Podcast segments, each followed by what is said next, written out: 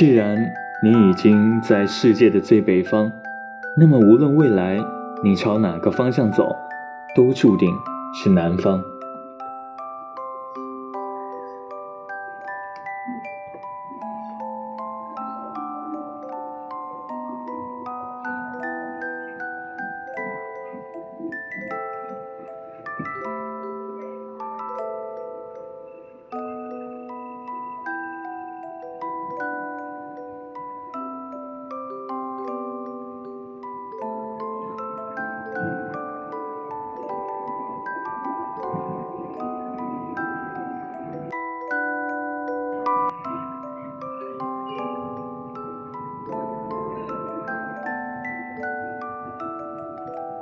嗯，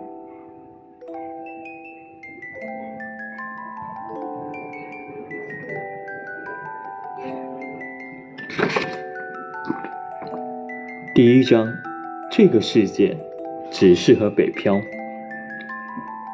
我翻了个身，揉了揉惺忪的睡眼，从窗口望出去，无尽的黑夜中弥漫的依旧只有满天的星光。我努力在夜空中找到了北极星的位置，然后用指甲在墙上做了个记号，标志着一天又过去了。掐指算来，现在应该已经进入十一月了。然而极夜的结束却依旧遥遥无期。不知从什么时候开始，我习惯在这段漫长而寂寥的时间里沉睡。尽管北极熊并没有冬眠的习惯，但对我而言，睡眠是逃离孤独的最好方式。毕竟，等待终究是一个漫长的过程，它可能会消磨掉你的希望。然而，当你闭上眼睛的时候，无论是梦境还是想象，那些画面总会泛着些许光亮。我起身数了数堆在墙角的鱼。应该是吃不过两天了。于是，经过激烈的思想斗争后，我很不情愿地从我温暖的冰屋里钻出来，一头扎进了寒冷的夜中，琢磨着是时候再去储备点粮食了。今天没有风雪，总体来说是个适合出来觅食的天气。我缓缓地踱着步子。环顾着四周被星光映得晶莹透亮的雪地，脚步无端变得轻盈起来，似乎已经很久没有这般轻松的感觉了。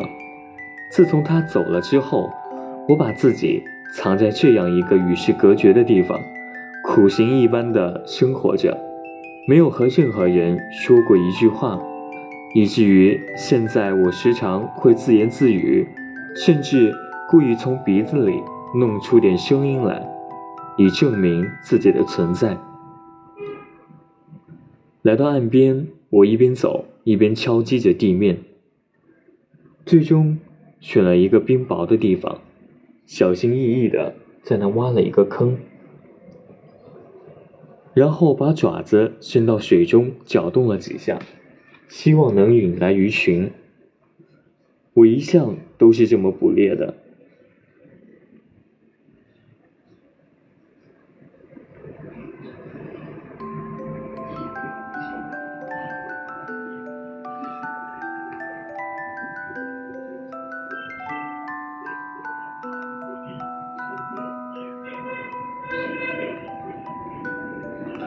其他北极熊或许会直接跳入水中去抓鱼，而我则习惯于守株待兔，撑着下巴望着洞口，像个哲学家一般。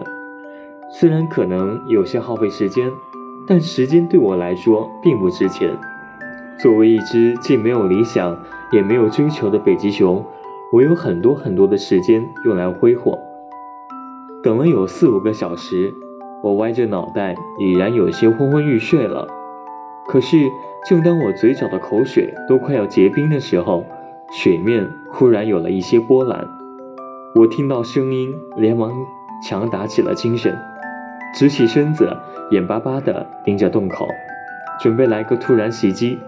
说时迟，那时快，见水面下似乎有一团黑影闪过。我一伸爪子就把它从水里给抓了出来。我手里的不明物体猛地发出了一声凄厉的惨叫，着实把我给吓得不轻。于是我手又一滑，把它给扔了出去。只见那团圆鼓鼓的东西咕噜噜地滚出老远，在原地打了几个转才停了下来。我张大嘴巴愣了半晌，好不容易才回过神来。借着微弱的光亮，定睛一看，那坨圆东西竟然自行舒展开来，看样子好像是只企鹅。企鹅？我愣得说不出话来。是，怎么了？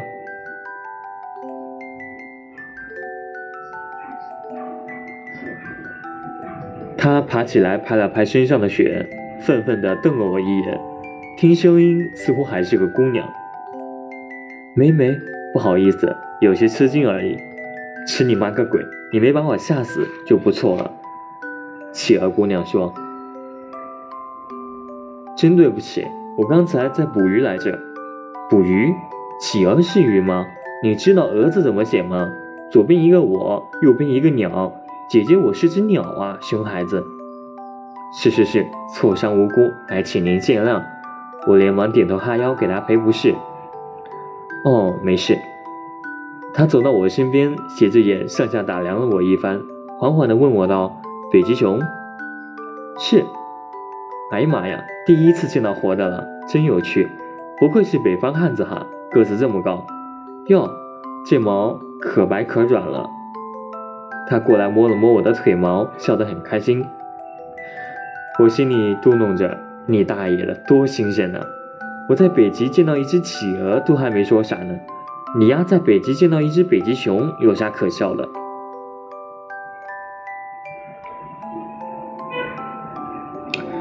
他说他叫米娜，来自南极，地球的最南方。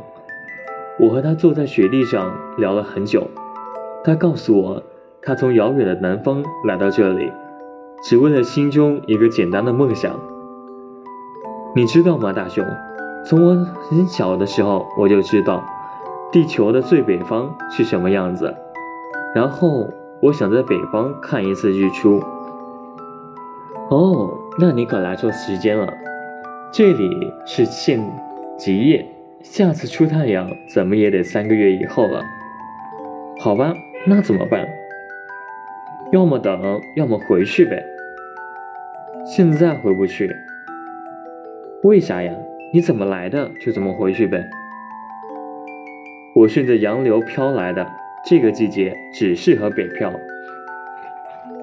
我觉得这种说法冲击了我的价值观，便伸出爪子在地上画了画，试图找出这里面的科学依据。怎么样？看出什么所以然了没有？画了半晌，米娜凑过来看了一眼，道。没有，我真挺好奇你怎么一个人大老远跑这来的。我把地上乱七八糟的箭头擦掉，不紧不慢地对他说道：“你地理老师死得真早。你想啊，我家住在南极，南极是地球的最南方，我只要沿着一个方向走，肯定能到北极。”他在地上画了一个球，然后指了指球的最下端，说道。那里地理那么好，怎么不知道现在北极是极夜呢？这个是数学上的差错，没办法，我数学也是地理老师教的。听完这句话，我瞪着他，露出了一个错愕的表情。好吧，好吧，不管怎么说，既来之则安之。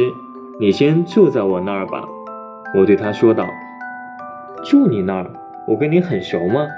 他露出了一个鄙夷的表情。不熟又怎样？你一个从南极大老远跑来的姑娘，在北极难道还能有什么亲戚不成？这倒没有。哎，好吧，总比露宿雪地强。现在一起去你那儿看看吧。别忙，我还要抓鱼呢，家里没东西吃了，你先等会儿。说罢，我又回到冰窟窿边上蹲着，瞪着水面发起了呆。米娜晃晃悠悠的踱到我身边来，往洞里望了一眼，然后转头看了看我，问道：“你这是干嘛呢？”小声点，别把鱼吓跑了。我做了个虚的手势。哦，感情你就是这么捕鱼的呀？你这个方法连只死鱼也抓不到。我转头斜了他一眼，说：“你刚刚不就是这么被我弄上来的吗？”他尴尬的干咳了两声，说：“这是一个概率的问题。”得了吧，地理老师还叫概率？我抹了抹鼻涕，对他说道。米娜很好奇的问我：“为什么我要用这种奇怪的方式来捕鱼？”我只是说，我就是懒罢了，而且跳水里去抓的话会把毛弄湿，难受的很。然而我没有告诉他，事实上我仅仅是害怕下水中那最纯粹的黑暗，这种令人窒息的黑暗，像是自己每夜的梦呓，绝望而恐惧，这些年几乎将我吞噬了。在一旁等了半天，看我始终没有什么进展。米娜等得有些不耐烦了，她提议要帮我抓。你，我转头看了看她，说：“你不知道企鹅也是吃鱼的吗？我抓鱼可比你这只笨熊有效率。你在这等着。”说罢，他一头扎进了冰窟窿里，溅了我一脸一身的水花，把我冻得一哆嗦。在等待的时候，我默默站在洞口边上，琢磨着，这还真是奇幻的一天。自己这么长时间没有见到除了鱼之外的任何活物了，一见就见到一只企鹅，还是个姑娘，生活真是无常，有些荒诞了呀。正想着，一只活蹦乱跳的鱼儿突然从洞里被丢了出来，没过多久，越来越多的鱼也随之而来，我在一旁急得不亦乐乎。就这样忙活了几个钟头，洞边堆了一大摞新鲜的鱼。米娜从洞里钻出来，甩了甩身上的水，问我说：“怎么样，够多了吧？”“够多了，够我吃半个月了。”“妈呀，你可真是吃货，这都够我吃半年了。”“喂，我可是北极熊，你一只企鹅跟我比食量，不觉得是一件很没节操的事情吗？”“好吧，先别扯这么多废话，你准备怎么运回去？”“这我自有办法。”你等着，我到岸边找了块大小合适的浮冰，拖上岸后，把所有战利品都堆在了上面。我让米娜坐在我的背上，然后推着冰块踏上了回家的路。路上，米娜趴在我的背上睡着了，看她睡得那么香，回想起刚才她努力抓鱼的样子，我无端有些心疼。毕竟这个姑娘历经了这么远的长途旅行，还辛辛苦苦帮我抓了这么久的鱼。现在肯定是累坏了，然而对此我却又感到深深的不解。他这么千里迢迢的来到北方，仅仅是为了看一次日出而已吗？这听起来是病，得治啊！到家门口后，他醒来，从我的背上翻身下来，问我的房子在哪。我拿手指了指前面一个用冰块堆起来的屋子，就这儿啊。我还以为是个坟包子呢。他围着屋子绕了两圈，然后钻进门看了看，忍不住摇了摇头说：“你就住在这个小破屋子里，自己瞎盖的，条件有限。你要嫌弃，就自己找地儿住去。”我白了他一眼，哎，我就是出来的仓促了，没考虑好住哪儿。他一拍脑门，显得很懊悔。